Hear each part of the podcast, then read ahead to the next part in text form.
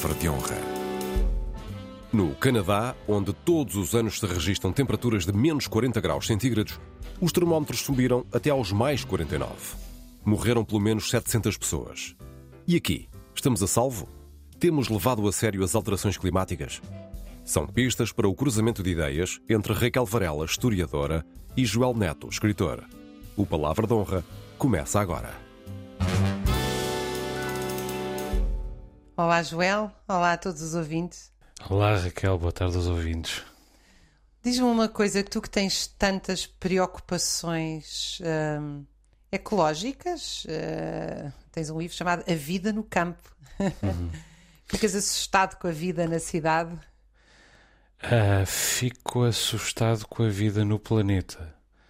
É, embora eu não tenha, não seja um ecologista militante, digamos assim, nem, nem nunca tive a preocupação de que, de que as minhas, uh, a minha relação com o campo se pautasse necessariamente por uma, por uma dimensão mais uh, proselitista ou, ou, ou ambientalista no sentido militante do termo. Um, agora, eu vejo o que, o que se está a passar e preocupa-me uh, com os preocupo-me com os riscos que o nosso modo de vida uh, corre. Esta história que, que se passou no extremo leste do Oceano Pacífico na semana passada é absolutamente tenebrosa. Nós estamos a falar de 50 graus centígrados.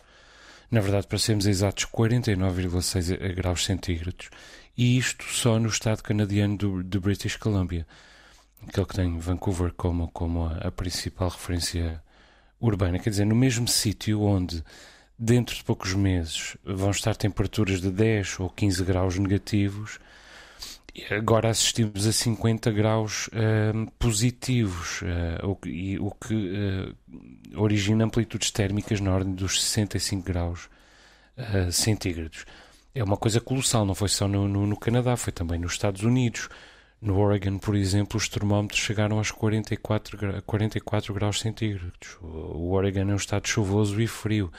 No Val da Morte, na Califórnia, infelizmente uma região muito pouco habitada, verificaram-se temperaturas de 54,4 graus centígrados. Foi a maior onda de calor eh, desde há pelo menos 150 anos, isto é, desde que se medem diariamente as temperaturas. Quer dizer, foi muito pior do que os piores modelos matemáticos formulados até hoje, incluindo todos os modelos preparados para as chamadas uh, situações limite. O que aconteceu, se me permites contar, Raquel, aos nossos ouvintes, foi conta, que uma, conta, claro, se formou uma, uma, um centro de altas pressões que deu origem a um, a um fenómeno chamado cúpula de calor, ou heat dome. É um, é um fenómeno que, no fundo, em que no fundo o ar aquece à medida em que se precipita sobre a Terra, tornando a atmosfera quase como que uma panela de pressão. Isto associado a vento do quadrante leste, que naquela região significa que vem das montanhas para as zonas costeiras, e que tudo junto criou um estado de, do tempo esperado uh, apenas uma vez em cada dois mil anos. A boa previsão meteorológica do Canadá e dos Estados Unidos ainda avisou as pessoas e ajudou a mitigar alguns dos efeitos da crise. Só que muita gente não tem ar-condicionado e o colapso das redes elétricas deixou sem ar-condicionado também até pessoas que o tinham. Portanto, o calor tornou-se inescapável e desta vez foi um calor úmido, uh, contrário à época de verão e que ainda é pior de aguentar. E a queda da temperatura durante a noite era muito reduzida, ou seja, havia muito pouco tempo para recuperar, que é uma coisa que as infraestruturas e as próprias pessoas precisam, que são horas de alívio depois de um período de pressão de, de altas temperaturas. Entre o Canadá e os Estados Unidos, morreram em poucas horas, de morte súbita, mais de 750 pessoas. E, fora, e além dos casos de morte súbita, ainda se registaram problemas de circulação, desmaios, afrontamentos, enfim, todos os tipos de problemas de saúde. Entretanto, a agricultura foi dizimada, morreram mais de mil milhões de animais marinhos só no estado de British Columbia, os mexilhões nas rochas do mar cozeram sozinhos, e numa aldeia chamada Lytton, as casas arderam quase todas e arderam espontaneamente. Portanto, eu creio que nós podemos ter sobre isto a posição que quisermos. A verdade é que tudo isto continua a ser uma tragédia eh, mesmo que não reflita o problema das alterações climáticas, ou seja, continuaria a ser uma tragédia, mesmo que não refletisse o problema das alterações climáticas, infelizmente reflete-o e, portanto, não é apenas um acontecimento ocasional, vai se repetir. Olha, eu, eu felizmente tenho uma visão menos uh, assustada ou catastrofista, se me permites que a tua. um, eu acho que, de facto, nós, um, há muitos anos, e não recentemente, estamos a atravessar uma crise ecológica que tem a ver com a crescente concentração das pessoas na cidade e a expansão da industrialização e a obsolescência programada, ou seja, Cada vez fazemos mais objetos, cada vez se fazem mais objetos para durar pouco. E, portanto, nós temos realmente uma combinação de separação campo-cidade, que diminui imenso a nossa qualidade de vida, que aumenta substancialmente a má alimentação, a má respiração e, portanto, há um problema ecológico. E é bom lembrar que da ecologia nós fazemos parte, porque hoje em dia fala-se da ecologia como se o planeta fosse uma coisa e nós outra. E, portanto, é, há esta ideia de vamos salvar o planeta, uh, mas uh, o ser humano é uma parte essencial desse planeta que é preciso salvar. Eu não acho, eu aqui estou um bocadinho como aquela frase famosa dos coletes amarelos. Uh, não me venham com o fim do mundo porque eu estou preocupada com o fim do mês. Um, eu não sei se estes fenómenos de temperatura extrema têm a ver com as alterações climáticas. Tenho lido bastante nos últimos anos sobre este assunto e cada vez encontro mais cientistas que não são amigos do petróleo nem de Trump, críticos deste catastrofismo climático, que obviamente vem muito a reboque da transição verde e do facto que a Alemanha não. A Alemanha não tem energias fósseis, a Alemanha não tem energia, e portanto a Alemanha é o grande motor da chamada transição digital barra transição verde, que é uma forma de driblar a própria crise da acumulação interna. Uh, e dito isto, eu não acho que nós devemos andar para devemos andar todos de carro e gastar muito petróleo. Aliás, a proposta que a Alemanha, que é o coração desta dita economia verde, tem é transformar os carros a petróleo nos carros elétricos. A minha proposta ecológica seria andarmos todos de comboio e de bicicleta e as cidades não serem tão acumuladas de pessoas e densidade populacional e haver muito mais muito mais boa relação com o espaço. Eh, eu estou a dizer isto porque eu acho que muitos dos nossos ouvintes já viveram no norte da Europa. Eu não estou a propor uma coisa muito utópica, quer dizer, eh, ainda agora, quando eu estive em Basileia, milhares de pessoas vivem em aldeias à volta de Basileia para onde se deslocam de bicicleta. Eh, e, portanto, não, não há isto na Dinamarca, isto na Suécia, portanto, há N países. Na Alemanha, eu vivi na Holanda, numa cidade a 60 km de Amsterdão, onde eu trabalhava, e eu tinha um, um comboio de meia, meia hora. Portanto, imagina eu quero viver na Lourinhã e ter um comboio de meia, meia hora para Lisboa. Portanto, eu acho que é muito possível nós vivermos de uma forma ecologicamente muito mais sustentável e que nos proteja Agora, não acho é que nós temos que andar uh, em pânico permanente com esta ideia das alterações climáticas, porque me parece filosoficamente que ela traz uma ideia milenarista, ou seja, não é novo o anúncio fim, do fim dos tempos. E, e, eu tenho lido muito de cientistas, como eu disse, que não são uh, fãs de Trump e que têm sido muito críticos desta ideia de que uh, as alterações climáticas são incontestáveis. Ainda e dou um caso de um português, estimadíssimo, o professor Galopim de Carvalho, eh, que colocava uma hipótese, que é muito colocada pelos cientistas a nível mundial, que as alterações em curso aos fenómenos extremos estão muito mais ligados a alterações vulcânicas. Há setores da física que defendem que tem a ver com a alteração do eixo da Terra, se eu estou a explicar bem. E, e, portanto, não há nenhuma uh, certeza, ao contrário do que se diz, que estas alterações climáticas estão em curso e estão em curso por causa da ação do homem. Dito isto, eu não acho que se justifique uh, não ter medidas ecológicas, porque eu acho que basta olhar à nossa volta. Não é preciso nós termos uma, um pensamento único na ciência, que é isso que eu, tá, que eu acho que é imposto com esta questão das alterações climáticas, mas não é preciso nós termos um pensamento único na ciência para chegar à rápida conclusão que a nossa relação com a natureza está mal Uh, a minha pergunta é: vai ficar melhor com os projetos que aí vêm das grandes transições verdes? Eu, eu, vi um documentário que aconselho imenso aos nossos ouvintes, está em acesso aberto na RTP, O Lado Negro das Economias Verdes, em que se explicava como é que as, a produção de carros elétricos, as baterias, eólicas, etc., não está a diminuir a poluição, está a deslocalizar a poluição dos países ricos para os países periféricos, onde os minérios para produzir estas baterias, etc., são extraídos, criando verdadeiros desertos insustentáveis na China, em África e noutros países. Portanto, eu acho que nós devíamos debater isto abertamente e, sobretudo, sem medo que o mundo vá acabar. Até porque eu estou convencida, deixa-me dizer-te, que uh, o, o, mundo, quer dizer, a, a, espécie humana no limite podia ser extinta, mas o mundo continu, continuaria cá. Acho até uma certa graça esta ideia do fim do mundo que é uma, representa uma certa omnipotência nossa, que, que, não é de todo verdade, não é? Eu tenho um certo carinho por esta espécie, sabes? E eu gostava que a espécie continuasse com o mundo. E é claro que o mundo já, já teve muitas cores e muitas atmosferas, eh, já teve idades de gelo, já houve muitas flutuações na, na, na ecologia, no, nos ecossistemas, etc, etc mas só em determinado momento se reuniram as condições para nós existirmos. Uh, e a questão é se existem ou não alterações climáticas. É evidente que a partir do momento em que nós uh, começamos a discutir a resposta às alterações climáticas, teremos uma série de outras coisas para, para discutir. Os modelos de combate às alterações climáticas, uh, os modelos económicos um, de uh, não agressão do planeta, etc, etc, com todos os aproveitamentos que, que, são próprios da natureza humana e que é preciso monitorizar, etc, etc. Mas a questão é se há ou não alterações climáticas.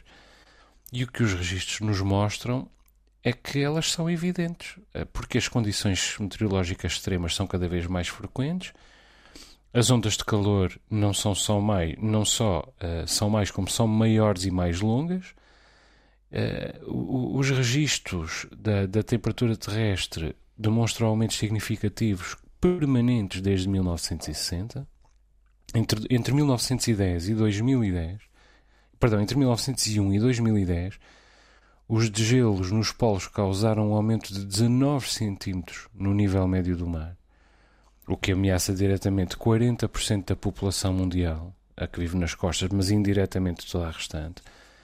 Quer dizer, os resultados estão à vista. Em, em 2017, cerca de 30% da vida na grande barreira de coral da Austrália morreu devido ao aquecimento da água. O Mediterrâneo sofreu nos últimos 30 anos um verdadeiro colapso de, de, na, na, sua biodiversidade. Quer dizer, o que acontece com este caso do Canadá e dos Estados Unidos é que ele já não nos põe perante uma evolução lenta e inexorável, ele põe-nos perante um salto gigante. Porque desde que há registro, na, na segunda, desde a segunda metade do século XIX, desde que há registro permanente da temperatura, os recordes costumavam ser batidos por um grau ou dois, mas desta vez estamos a falar de recordes batidos por 6 ou 7 graus em várias zonas. Quer dizer, simplesmente deixou de haver a ideia de clima normal. Aliás, a própria definição de normalidade uh, climática está a desaparecer. E, e com isto, inevitavelmente, se nós constatarmos que há alterações climáticas, também vamos ter de constatar isto, que é há espécies que se extinguem. E, e, com a extinção de espécies. Mas também há muitas outras que se criam, não há? Eu, segundo eu tenho. Enfim, quer dizer, não é a minha área, não, não, não consigo. Uh, eu também não sou percebi, cientista, mas vão-se descobrindo espécies. da extinção não? das espécies não é novo, não é? Na, na história da humanidade. Nem as, nem as temperaturas extremas. Uhum. E, e, atenção, eu não estou a dizer Bom. que elas não existem e que não existem por alteração do homem. Estou só a dizer que isto não é tão consensual quanto se quer não, fazer eu... parecer. Certo, Raquel, mas a questão é que nos últimos 50 anos desapareceram milhares de espécies. Não nasceram milhares de espécies em 50 anos. É claro que sempre nasceram e, e sempre apareceram e desapareceram espécies. As, as espécies que, que, apareceram como a nossa eh, vindas de outras e de, etc, etc.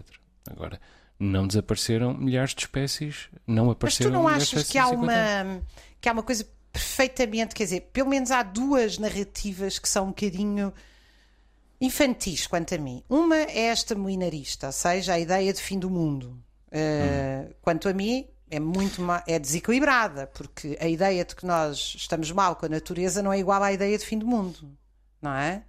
Sim, Por mas outro eu não lado... falei no fim do mundo, eu falei no fim do modo de vida. Este é que é o problema.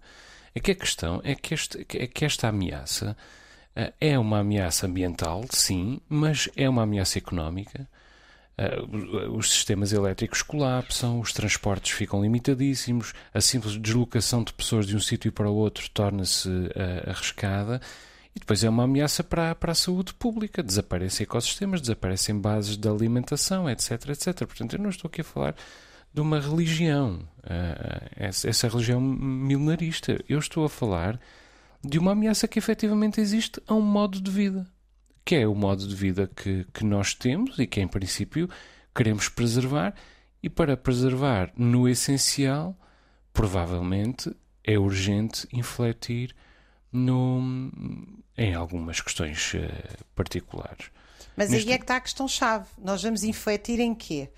Uh, claro, é preciso discutir isso, isso é evidente. Vamos é? ter porque, claro. Uh, vamos produzir os tais carros elétricos. Eu acho a coisa mais antiecológica que pode haver é alguém andar de carro, seja elétrico, seja o que for, porque um carro é um instrumento caríssimo que exige recursos absolutamente brutais. De, uhum de minérios, de trabalho, etc., e que está 90% do tempo parado e, e as outras 90% dos 10% está, só tem uma pessoa lá dentro. Uhum. Ou seja, é uma coisa realmente.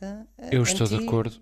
Eu estou de acordo contigo e, no entanto, tenho carro na, na, na, tem carro na ilha, tenho carro em Lisboa, preciso do carro. É verdade. Porque, uh, em grande medida, nós temos uma malha de transportes públicos que nos obriga a ter carro. É insuficiente. Insu não insuficiente em Lisboa e muito mais insuficiente noutras regiões do país. Nunca esperei, desculpem, mas eu adoro que a gente se compare com os países civilizados. Eu nunca esperei mais que 3 minutos por um uh, elétrico uh, na Suíça. Nunca. E estão sempre vazios, porque 3 em 3 minutos chega um. Hum. É natural que. E vão para todo lado. Isso é, é natural é que ali ninguém precise de carro, não é? Isso é importantíssimo discutir. O que tu estás a dizer é fundamental discutir. Uh, mas, mas quer dizer, é uma, é uma discussão ajusante que é preciso ter a seguir. O facto é que, se nós reduzíssemos neste preciso momento as emissões poluentes, ainda estaríamos em contexto de alterações climáticas durante décadas. Ou seja, levaria décadas até que até que o, que o, que o um, planeta se regenerasse até sair do contexto de alterações climáticas. Não é para se refazer, um, para se refazer das suas feridas e equiparar-se ao que era há, há, há 50 ou 60 anos atrás. E, e portanto, eh, esta, refutar eh, esta questão não está no domínio da, da racionalidade, está, está no domínio do, do, do, negacionismo. Pois nós temos, claro, o debate sobre como é que vamos objetar a isto. Ah, isso aí temos também muitas questões a discutir, porque a economia verde tem, como tu dizes, um lado, um lado negro alimenta-se de uma comunicação uh, completamente uh, indiscriminada, uh, alimenta-se da cefalia do consumidor urgente de, um, de uma nova deidade, de um novo Deus, já não encontra a sua religião tradicional. E... Deixa-me pegar aí no palavrão do negacionismo só para eu tentar enquadrar. Uhum. Uh, eu acho que neste campo das alterações climáticas, pelo que eu tenho visto, quatro, há pelo menos quatro ideias. Há uma que diz que as alterações climáticas por ação do homem são incontestáveis. A ONU e o painel intergovernamental têm tido esta opinião. Há outra que diz, que é de facto dos negacionistas, que dizem é tudo mal maldrabice, é tudo criado, uh, inventado, é tudo conspirativo. E depois há outros que dizem, não senhora, nós, as medidas que temos são muito recentes para compreender se há de facto alterações climáticas estruturais. Porque temos medidas com 40, 100, 150 anos, mas não temos substancialmente para trás para poder fazer essa comparação. E depois há outros que dizem, sim senhora, as medidas são suficientes, uh, o que não é, é provado que é por alteração do homem. Pode ser pelo eixo da Terra, pelos vulcões, por uma série de fatores. Uh, isto para dizer que há um quadro científico amplo que eu acho que nós devemos ouvir, até com a base da ciência nós. Mas esses contingentes têm diferentes dimensões, Raquel. Claro, mas uh, o que eu acho que nós não temos é que ter uma verdade científica uh, ainda. Unívoca, claro. unívoca, não é? Nós temos que ouvir. Agora, isso não nos impede, pelo contrário, de agir. Agora, deixa-me voltar à questão do agir. Quando tu dizes nós temos que fazer alguma coisa, Uh, eu tenho um bocadinho medo do nós, porque repara bem, as, a maioria da população do mundo sequer consome o suficiente para se manter vivo. Portanto, o consumo, quando nós falamos do consumo uh, brutal de combustíveis fósseis, etc., muitas vezes ele está concentrado em poucos países, em poucas cidades desses poucos países e em poucas empresas desses poucas cidades uhum. desses poucos países. A maioria das pessoas consome, não consome sequer o que devia. Uhum. Uh, e portanto, eu acho que nós também temos que ter cuidado com o nós, porque nós não andamos todos a poluir da mesma maneira. Claro, mas nós, humanidade, uh, é, um, é um nós com, com letra maiúscula, digamos assim. Mas é evidente, tens razão, não andamos todos a poluir da mesma maneira e não temos todos a mesma ausência de consciência. Por outro lado, há pessoas que têm muito mais ah, consciência uh, do que nós. Agora, do que nós, os dois, neste caso, nós com letra minúscula. Né? Agora, ah, as projeções uh, científicas são um tanto assustadoras, não é? Em coordenadas como a, nós, como a nossa, está previsto que em 2050 os dias de, de, condições meteorológicas extremas passem de 3 ou 4 por ano para 20 ou 30. Quer dizer, e 2050 é dentro de menos de 30 anos, e em alguns casos os nossos filhos ainda nem sequer terão a nossa idade, a idade que temos hoje, em uh, ah, 2050 está previsto um, um, um estudo da, da Lancet Planetary Health uh, que saiu esta semana, diz que Portugal pode ter 85 mil mortes por ano a partir de 2100 só por causa do calor. E isto preocupa-me, mesmo que não fosse, porque continuava a preocupar-me, mesmo que não fosse por ação do homem. Mas e... repara, também deixa-me dizer-te uma nota em relação às ondas de calor e às ondas de frio. Nós estamos sempre a falar das pessoas morrerem de ondas de calor e quando, ou de ondas de frio, e frequentemente o que se passa é que quem morre de ondas de calor são idosos abandonados nas suas casas muito quentes, porque se tivessem alguém a cuidar deles e a hidratá-los, isso não acontecia. Ou seja, nós também estamos a atribuir às alterações climáticas. Uh, minha, o meu argumento é o seguinte: sim, senhora, imagina que as alterações climáticas uh, se confirmam indiscutivelmente e por ação do homem nós temos ondas de calor brutais. Nós continuamos a ter a obrigação de proteger os mais frágeis e não fazemos. Sim, sem dúvida. Não, tu tens toda a razão. Quer dizer, no fundo, eh, nós estamos a falar aqui de uma questão absolutamente estrutural e que tem, de ser pensada estruturalmente. Eh, e quando falamos em proteger o nosso modo de vida, não é em, em, em proteger as nossas arrelias e as nossas manias e as nossas indisponibilidades. É evidente, nós temos de pensar todo o modo de vida também em conjugação com este com, com o pensamento estrutural sobre este problema, que é ele também uh, estrutural. Quanto a isso, uh, estamos absolutamente de acordo, mas vale a pena dizer o seguinte: nós não uh, podemos tentar andar o mínimo de, de, de carro que, que, nos for possível, mas ainda assim tu vais continuar a precisar de ir à Suíça, vais continuar a precisar de ir à Alemanha e à Holanda. Quer dizer, e, e quando nós falamos na, no aquecimento, não falamos apenas em suor e desconforto. As próprias infraestruturas não, não estão desenhadas para este calor. Os cabos de eletricidade ardem espontaneamente, os aviões deixam de poder descolar de pistas mais pequenas, eh, começam a precisar de cada vez mais pista para descolar. As cadeias comerciais, eh, as alimentares e outras colapsam e, portanto, estamos a falar de, de um modo de vida que está em causa também, não apenas porque andamos de carro, mas porque andamos de avião, mas porque fazemos uma série de coisas. Nós, humanidade, porque a nossa sociedade está desenhada com base numa série de hábitos e expedientes que realmente o planeta já não consegue sustentar. Olha, e antes que se zanguem connosco na produção, que eles nunca se zangam, são sempre os queridos. Aliás, um abraço. Não vamos pisar o tempo. A quem nos apoia tanto, não vamos pisar o tempo. Um beijinho para ti e um abraço Beijinhos aos nossos ouvintes. Até para a semana. Um até para a semana. Raquel Varela e Joel Neto voltam a encontrar-se na próxima semana.